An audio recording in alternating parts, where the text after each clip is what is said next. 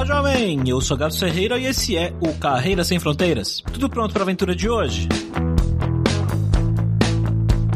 Flávio é um cara que queria mesmo é ser do exército. Que, mané, programar o quê? Ele queria ir lá correr e treinar e fazer coisas que pessoas do exército fazem. Vou dizer que por uma época da minha vida eu também pensei nisso. Pensei que eu queria isso. Mas acho que eu era muito sedentário para ser do exército. De qualquer maneira, o Flávio passou alguns anos no exército e acabou caindo no mundo de tecnologia anos depois e se deu super bem em uma área que hoje a gente fala bastante, que a área de dados e data science. Passou por algumas empresas, passou por uma empresa muito grande e hoje ele vive em Berlim, na Alemanha. O legal da história do Flávio é que as coisas foram meio que acontecendo na vida dele e algumas coisas que ele tinha planejado não aconteceram muito bem como ele imaginava. Vamos lá ver então como é a vida e o trabalho em Berlim.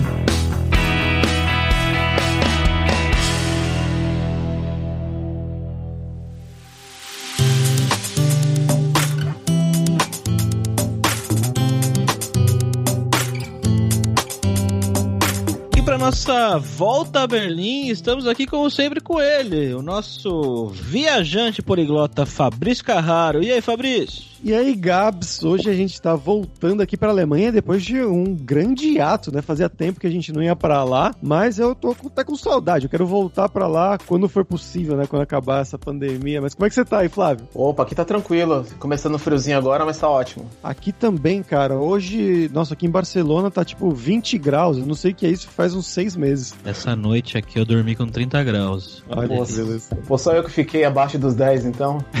É, não tem como comparar. Mas vamos lá para esse papo.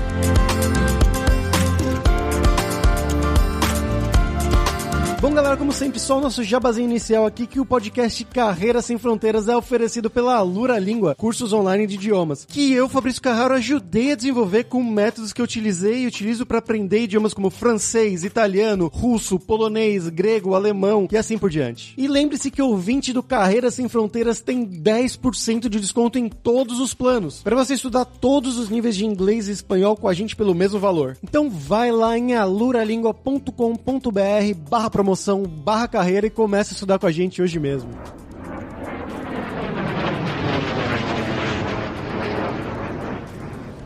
Bom, Flávio, pra gente começar como sempre aqui, né?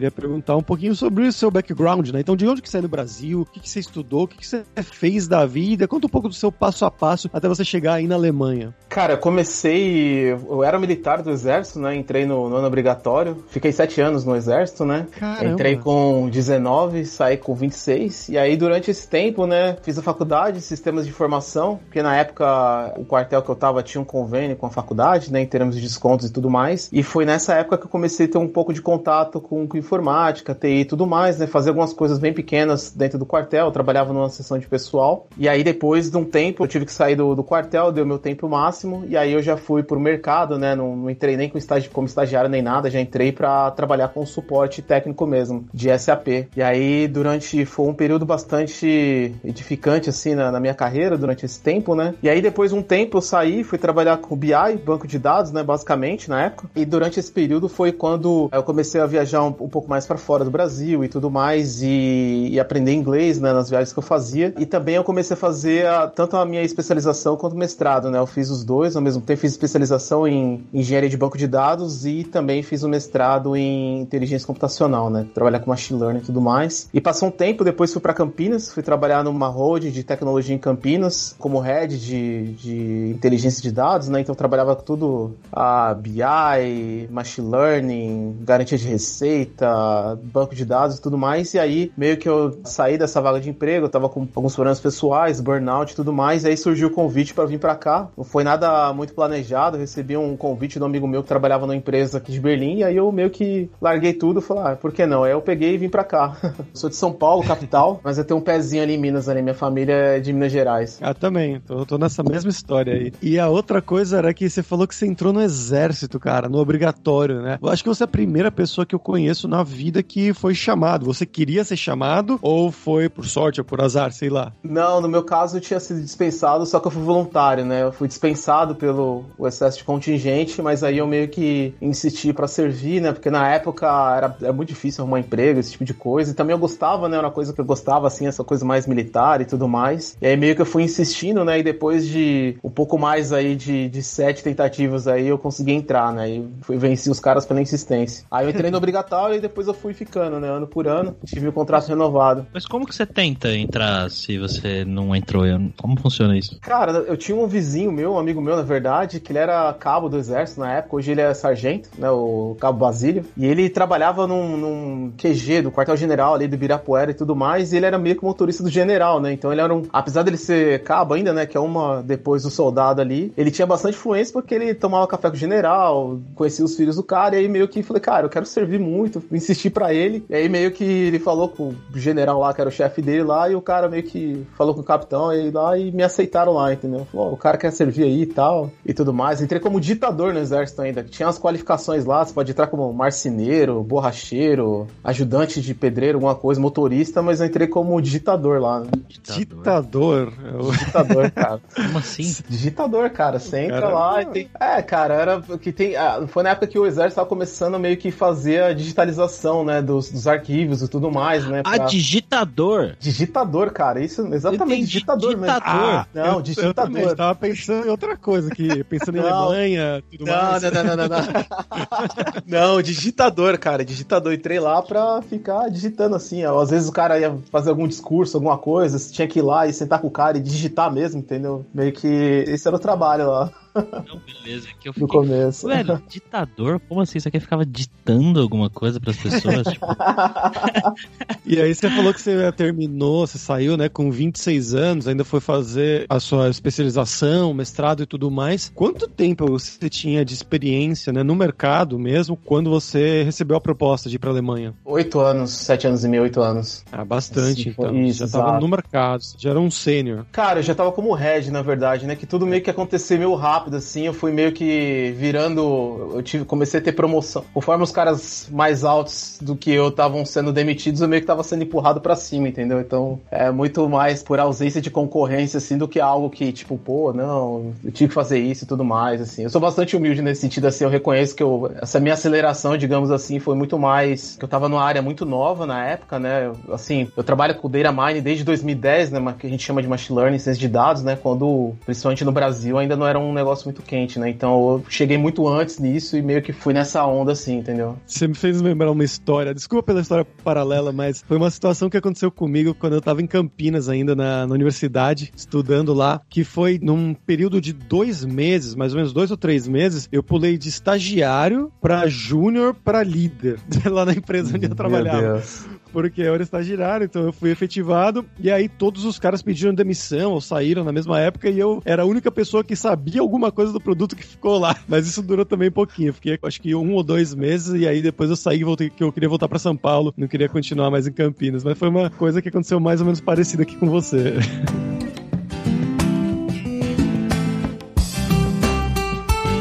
Flávio, como é que foi o processo para você ir para aí, cara? Você foi indicação pelo jeito que você contou aí, mas você teve que fazer teste, teve que fazer prova, teste técnico, como é que foi isso aí? Então, no meu caso foi indicação, né? Eu recebi indicação do amigo meu aqui para trabalhar numa vaga de engenharia de dados, né? E aí o processo foi bem tranquilo assim, teve muito mais provas de design de sistemas, né, que chama de system design e tudo mais, como que você faz a arquitetura de um data warehouse, como que você faz a migração e tudo mais. Eu cheguei a fazer coding challenge, né, no Codility na época, que eu fiz. Alguns testezinhos bem, bem simples também, mas basicamente SQL, né, porque essa... Eu entrei, na verdade, para um projeto que ia ser uma migração, na real, então não era um, um cargo que tinha, que os caras precisavam, mas eles precisavam de alguém para fazer a migração, entendeu? E aí eu tinha que meio que um pouco das skills que os caras precisavam naquela época para fazer a acontecer, entendeu? Mas foi mais, assim, design de sistema mesmo, conhecer algumas tecnologias e Codility mesmo, assim. E como foi o começo aí na Alemanha? Imagino que você não tivesse acostumado com a temperatura que você acabou de falar aí.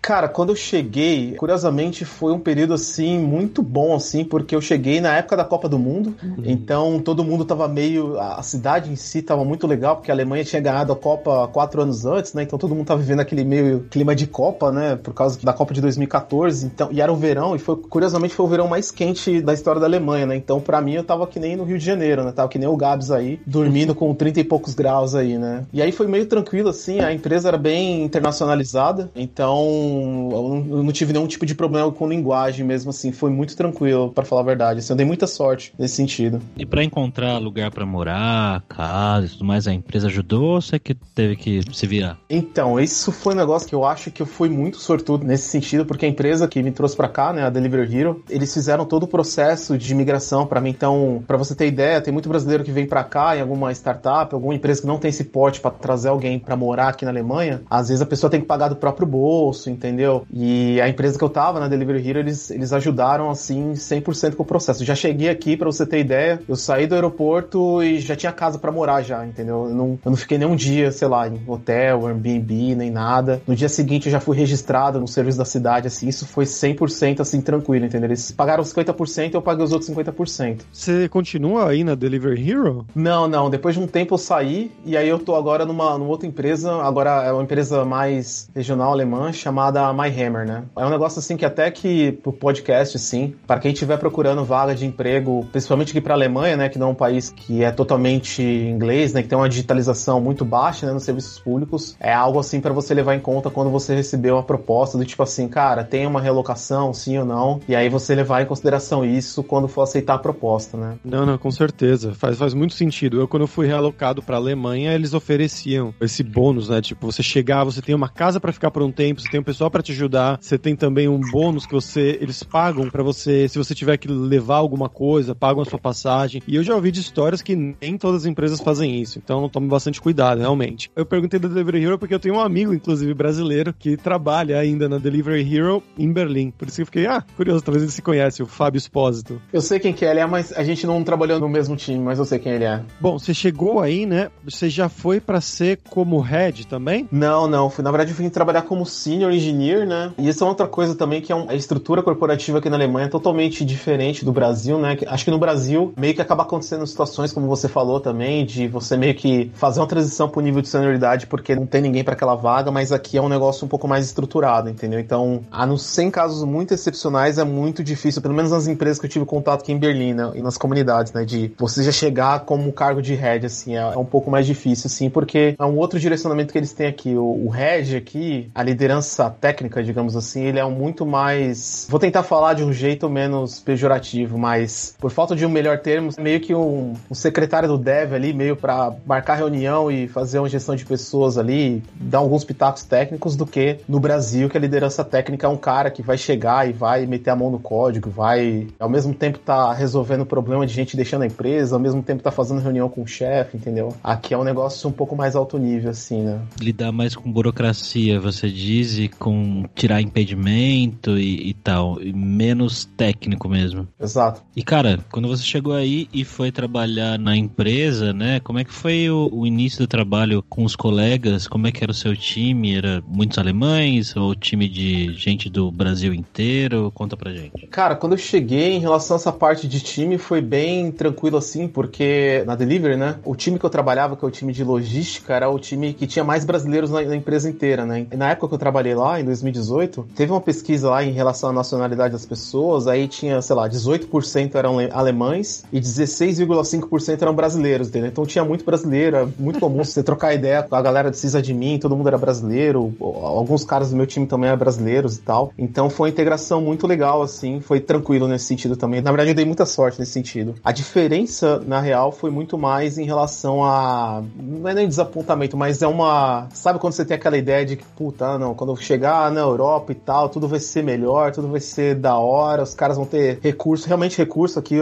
é um negócio que não, não se discute aqui. O que você precisar, a empresa dá. Eu nunca tive que lidar com problema de recurso, mas a parte de engenharia, assim, de monstros, esqueletos no armário, assim, é um negócio que, olha, no, no, no Brasil, tava muita empresa menor no Brasil tinha menos esqueleto no armário do que as empresas que eu trabalhei aqui, entendeu? Você diz da parte de código legado ou da parte mais de burocrática? A parte de código legado, assim, era um negócio, era algumas coisas assustadoras, assim, é, é porque aqui, e essa é uma diferença cultural, na verdade, que eu vejo, acho que a Alemanha tá tentando mudar isso, mas a grande parte das startups aqui, ou das empresas de internet, vamos colocar assim, eles ainda têm um paradigma alemão, assim, obviamente, em relação à qualidade, de entregar algumas coisas, né, no, no sentido de alguns produtos, mas é muito um paradigma de continuidade, entendeu? Então é muito difícil você meio que colocar alguma coisa nova, entendeu? Assim, para modernizar, até mesmo para algum tipo de melhoria operacional, entendeu? Enquanto no Brasil, sei lá, se a gente tivesse algum problema de fila no Hornet, por exemplo, a gente ia lá e testava, por exemplo, o Kafka lá e fazia um teste, desse certo, já escalava e pum, tá resolvido ali em duas semanas, entendeu? Aqui é um processo que você tem que debater mais, demora mais, mais pessoas para você convencer. Às vezes essas pessoas não conhecem esse tipo de tecnologia, então isso foi um pouco mais difícil. Será que não depende também do tamanho da empresa? Eu, eu pergunto isso porque eu trabalhei em uma empresa grande de tecnologia no Brasil também, o UOL, e lá tinha muitas coisas que eram realmente. aconteciam essas mudanças, eu via essas mudanças acontecendo, mas tinha coisas que você falava, puta, vai ter que trocar tudo, isso vai demorar, vai ser um planejamento de um ano, em vez de ser uma coisa assim de fazer de uma hora para outra, né? Sim, eu acho que depende também do tamanho da empresa, né? Isso também é um determinante aqui. Então, eu fiz uma escolha na minha carreira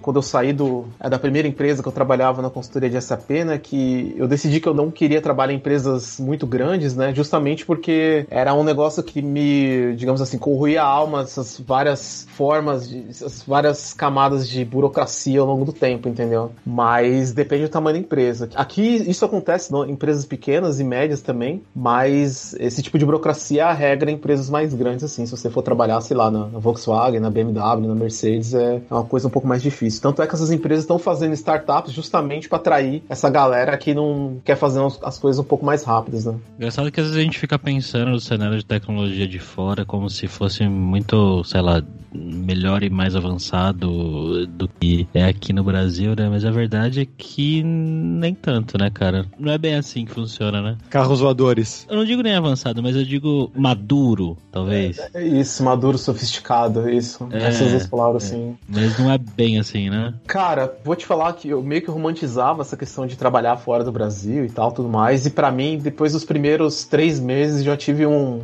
um choque de realidade, assim, que eu penso hoje, e é uma opinião bem pessoal minha mesmo, que o profissional brasileiro não deve nada para nenhum tipo de profissional de nenhum lugar do mundo. Na verdade, eu acho que, e aí é uma opinião muito própria minha, que se os profissionais brasileiros perderem um pouco do medo de sair e começarem a, falar um pouco mais inglês, acho que vai começar a ocupar mais espaço, assim. Eu tenho essa ideia muito fixa na cabeça, assim. Eu e o Fabrício, a gente já conversou com muita gente aqui, né, Fabrício, que falou, putz, é, me dei super bem aqui, meio que porque sou brasileiro, né? Porque Parece que uhum. em algumas partes da Europa o pessoal às vezes é meio acomodadão no trabalho e tal, e a gente tem esse negócio de sempre tem que estar tá correndo atrás, né, no dia a dia, de repente até para não perder o emprego, né? E aí as coisas são um pouco diferentes nesse sentido. É, não, realmente Ô Gabs, e, e em cima disso que você falou, uma das coisas que era, tinha muito brasileiro lá e realmente essa característica do brasileiro meio tipo fazer acontecer, sabe? Não importa como, mas faz acontecer, foi meio que deu um destaque pro departamento em si que acabou virando as verticais mais importantes da empresa, né? Mas isso porque tinha muito brasileiro lá, então, pô, não tem como fazer assim desse jeito, faz outro jeito. Não tem como fazer muito grande, faz pequenininho aqui e entrega, sabe? Que é uma coisa que a gente brasileiro tem esse traço assim. Американская фирма Transceptor Technology приступила к производству компьютеров «Персональный спутник». Vamos agora para o nosso momento viajante poliglota com Fabrício Carraro. E aí, Fabrício? E aí, Gabs, bom, como eu falei, tô com saudade da Alemanha, né, de Berlim, tenho vários amigos aí. E a dica de hoje foi uma dica que eu fui até buscar se eu não tinha colocado antes e eu não encontrei. Então eu acho que a gente nunca deu essa dica, que é uma coisa que me choca, me surpreende, que é um dos meus filmes favoritos alemães. E já que a gente falou, né, que o Flávio trabalhou como ditador aí, é o filme Der Untergang, que é A Queda, As Últimas Horas de Hitler, que é um filmaço aço-aço, né? O filme com o Bruno Gantz, que ele interpreta o Hitler. E a história do filme é baseado nas últimas horas, realmente, né? Antes dele morrer, dele se suicidar, que tinha uma secretária, ela se chama Traudel, um nome muito estranho, e ela escreveu um livro contando da história, né? Das últimas memórias dela, porque ela trabalhava como secretária pessoal do Hitler. E ele tava num bunker já no final, os últimos dias da Segunda Guerra, na parte europeia. Ele tava se escondendo lá no bunker, tentando planejar os ataques e tudo mais, a defesa de Berlim também. E ela fez escrever um livro contando essa história das últimas horas, das memórias dela. E aí eles fizeram um filme baseado nisso aí também. E é realmente um filme muito, muito bom para quem gosta de história, de Segunda Guerra Mundial. As atuações são fantásticas. O filme é realmente alemão. O ator é fantástico, Bruno Gantz, que morreu faz pouco tempo, infelizmente, aí fica a memória. E Gabs, se você não sabe, se não conhece, é desse filme que veio aquele meme que o Hitler tá falando como Nein, nein, but Simon the Timer. Ah. E aí você coloca a legenda. O pessoal coloca a legenda falando que ele tá reclamando de, sei lá, da sertanejo universitário.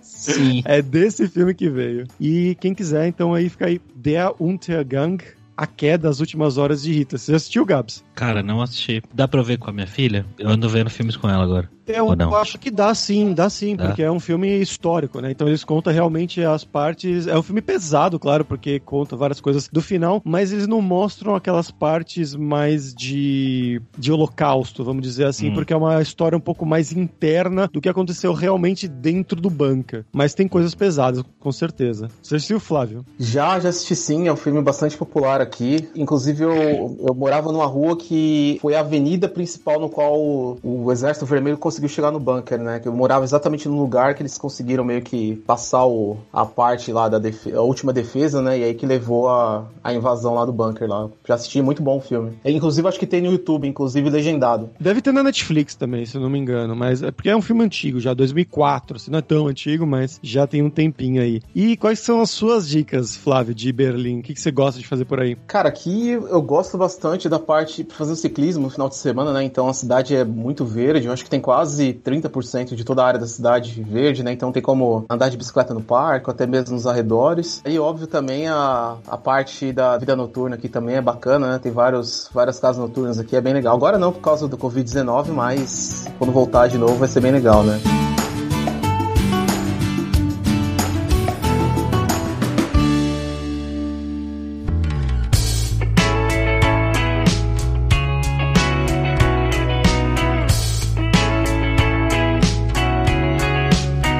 Flávio, como é que foi a questão de relacionamentos aí, cara, de fazer amizade com pessoas e, e ter um círculo de amizade de pessoas próximas? Conta pra gente. Cara, para mim foi como todo expatriado, né? Você começa sempre naquele círculo ali de, de, brasileiros que você conhece, não só dentro da empresa quanto fora, em grupos Facebook, né? Então meio que começou para mim, mas ao longo do tempo que eu fui fazendo algumas outras atividades, como por exemplo, eu comecei a frequentar a escola de alemão, depois comecei a fazer aula de dança, depois fazer esse tipo de atividade qualquer para você ir sair e conhecer pessoas, sabe? Aí eu comecei já a ter um pouco mais de amizade com pessoas de fora ali daquela bolha brasileira, assim. Na verdade, assim, foi uma coisa muito tranquila, porque quem geralmente a galera que sai para esse tipo de lugar para se conhecer, meio que já tem uma mente um pouco mais é, aberta, assim, para conhecer, é mais receptivo, né? Se você, por exemplo, sei lá, se você não tem esse tipo de disposição para sair ou, ou, se colocar nesse tipo de situação, mas você só tem ali os seus vizinhos, aí é um, fica muito difícil, assim. Eu acho que é uma das coisas mais difíceis, assim, porque o conceito de amizade aqui é um pouco diferente, né? Então isso é bem difícil mesmo. Diferente em que sentido? Porque no Brasil Brasil a gente é um pouco mais aberto em relação a isso. A gente faz amizade, digamos assim, muito fácil. Você tem uma criança pequena, todo mundo é o tio, a tia. As pessoas são um pouco mais calorosas nesse sentido, né? Óbvio que é uma generalização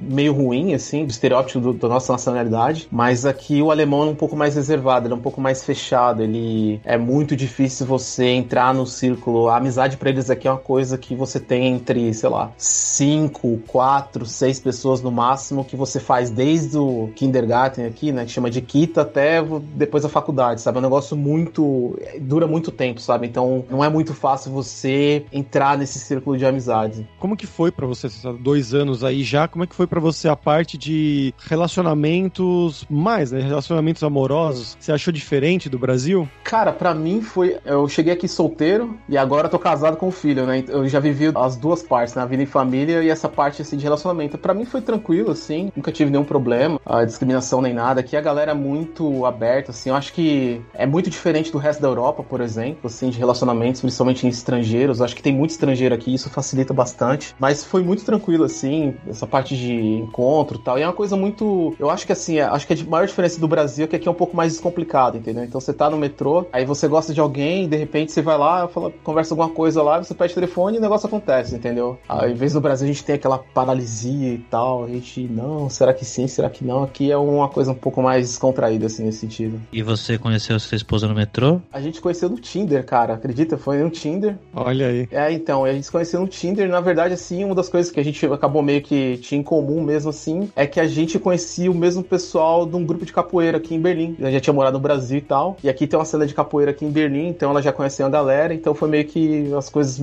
A gente deu match no Tinder, mas meio que acabou tendo algumas amizades ali relacionadas, digamos assim. Ela é alemã? Na finlandesa. Finlandesa, mas ela mora aqui na Alemanha Caramba. faz quase 10 anos, isso.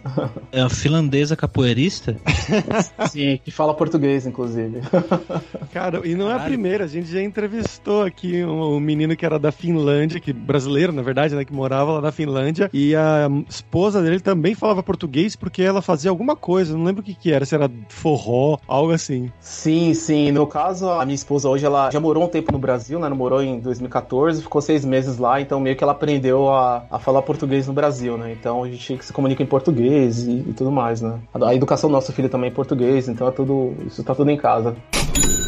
Flávio, agora vamos falar sobre dinheiro, cara. Muita gente que trabalha com tecnologia, que é dev no dia a dia, tem o sonho de ir para fora, né? Inclusive Berlim é um dos lugares que vai muito dev brasileiro hoje em dia, muita gente indo para aí. E bom, queria que você contasse pra gente como que é a questão da grana, cara. Se hoje você ganha um salário muito maior do que quando você trabalhava aqui no Brasil, como é a questão da grana e o custo de vida em Berlim? Cara, legal essa pergunta. Vou começar de trás para frente em relação ao custo de vida, que em Berlim teve uma pesquisa, acho que alguns anos atrás, não sei se foi ano passado, 2018, que das capitais europeias, Berlim é a capital com o melhor custo de vida, né? Tanto na parte de moradia quanto na parte de essas coisas que você compra em supermercado, assim, coisas do dia a dia, sabe? Então, porque aqui a inflação é realmente muito baixa, eu acho que é quase perto de zero. Aqui na Alemanha, no paralelo aqui, né? Tem uma cerveja que quando eu cheguei em 2018 aqui, ela custava 29 centavos, né? Então, eu passei em algum outro lugar e tal. E eu fui comprar cerveja no mesmo mercado e ela e essa cerveja tava tipo 32 centavos, alguma coisa desse tipo, entendeu? E ela aumentou, na verdade, depois eu tava falando com um amigo meu que ele trabalha num,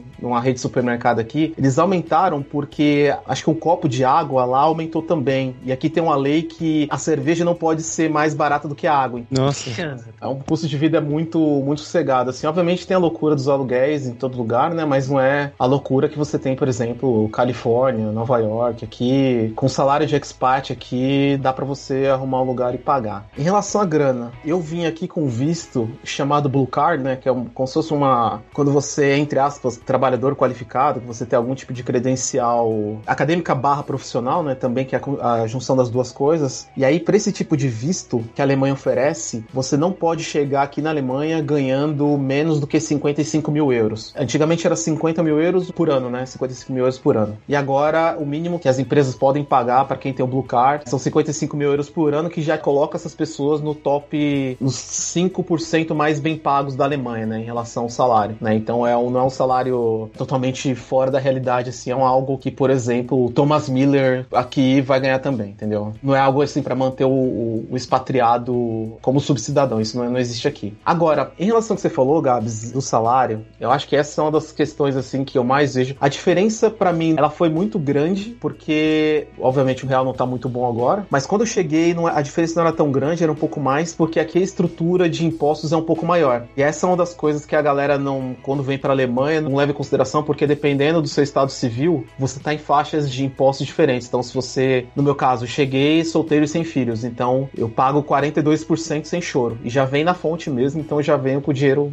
descontado. Quem é casado tem um, um desconto X, e quem é casado tem filhos tem um desconto X mais Y, entendeu? Então, essa é uma das diferenças. O que eu sugiro, assim, pra galera que tá pensando é muito mais entender a estrutura tributária do país que tá indo, né, daqui no caso, e ver o quanto que vai ganhar assim. Eu, eu fazer uma pesquisa de mercado mesmo assim, entendeu? Para não chegar ganhando muito menos. Tinha também a questão dos impostos dependendo da sua religião, né? Isso é aplicado em Berlim também ou só no resto da Alemanha? Não, sim, você, se eu não me engano, acho que é 3% do seu salário, alguma coisa assim, mas que vem descontado no seu contra-cheque e é, e é muito difícil você se livrar disso, né? Então, você fala, ah, eu sou católico e você declarou aquilo, você vai tomar ali, acho que é 3 ou 4% por mês ali do seu salário para esse tipo de imposto. Existe isso sim. Isso, então fica a dica aí quando você se mudar pra Alemanha, se você se te perguntarem, fala não tenho religião. Se você não tiver, claro. E como é que tá a questão dos aluguéis aí, cara? Que eu já ouvi falar que parece que tem uma- algum tipo de bolha imobiliária aí em Berlim, que tá caríssimo morar e, e alugar imóvel. Sim, esse foi um problema que a cidade está tentando resolver desde o último ano, né? O Senado da cidade-estado de Berlim, né? Teve uma legislação nova que em relação aos aluguéis, então agora tem um teto máximo, né? Então, dependendo de onde você mora, tem um teto máximo dos aluguéis, porque a situação estava no ponto que o aluguel estava ficando, em alguns lugares, né? Tava ficando muito mais caro, por exemplo, do que em Paris ou em Londres, por exemplo, né? E meio que o governo teve que agir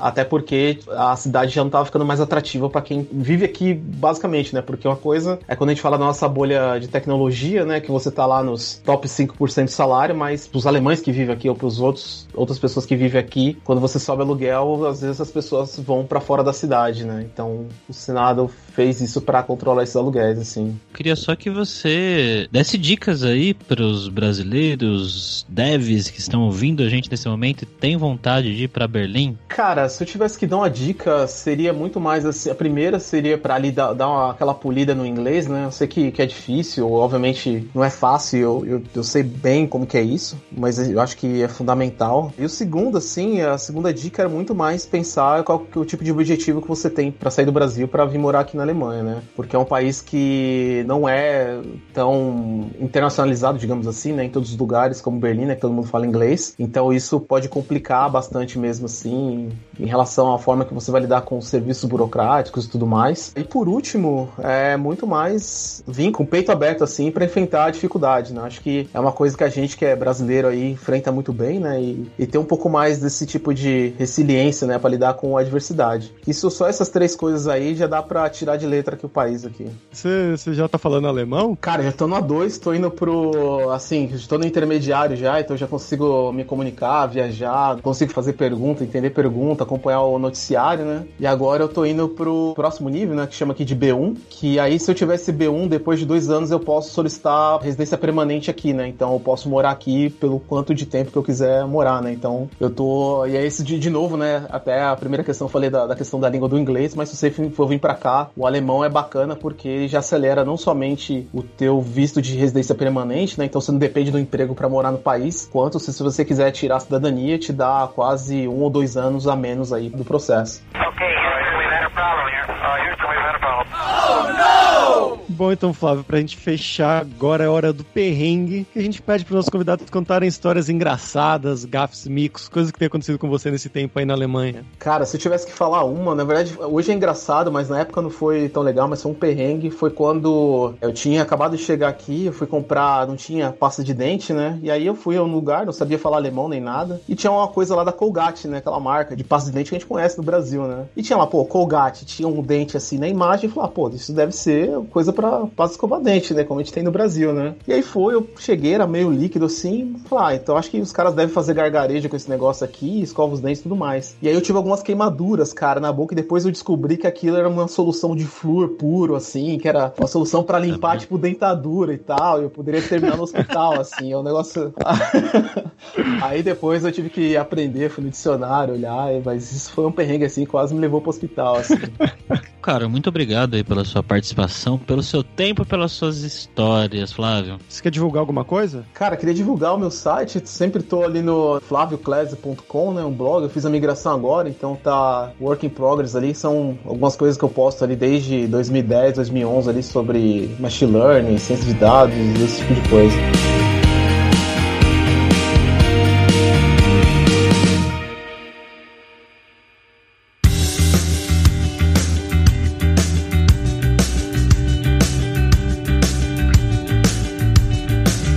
Por hoje é isso. Dankeschön pela sua audiência. E se você gosta do Carreira Sem Fronteiras, recomende para cinco amigos, para nossa comunidade crescer sempre cada vez mais. E entre no nosso grupo do Facebook, o Carreira Sem Fronteiras, para você ter mais dicas sobre empregos, mercado de trabalho no exterior, tecnologia e também sobre a língua inglesa ou quem sabe até o alemão. E não deixe de conhecer a Lura Língua para você forçar o seu inglês e o seu espanhol e dar aquela força, tanto no seu currículo quanto na sua vida profissional. Algo que o Flávio destacou muito bem da importância de você falar inglês antes de você ir para lá, para você realmente poder se comunicar bem no seu trabalho e conseguir a vaga, né? Conseguir fazer a entrevista, pelo menos. E algumas das aulas dos cursos da Lura Língua são realmente focadas em como você se comunicar, como você fazer uma entrevista em inglês. E só lembrando que o 20 do Carreira Sem Fronteiras tem 10% de desconto em todos os planos. Então vai lá em aluralingua.com.br barra promoção barra carreira e comece a estudar com a gente hoje mesmo. Além também, é claro, da alura.com.br que tem mais de 1.200 cursos de tecnologia subindo cada vez mais, tanto nas áreas de programação, inclusive com curso de Machine Learning, que é a área do Flávio, que ele foi trabalhar lá na Alemanha, em Berlim, mas também de Marketing, Design, Business, Soft Skills, curso de como você criar o seu currículo em inglês ou em espanhol para mandar pro exterior. Então, com certeza vai ter o um curso para você. Então, pessoal, até a próxima quarta-feira com uma nova aventura em um novo país. Tchau, tchau.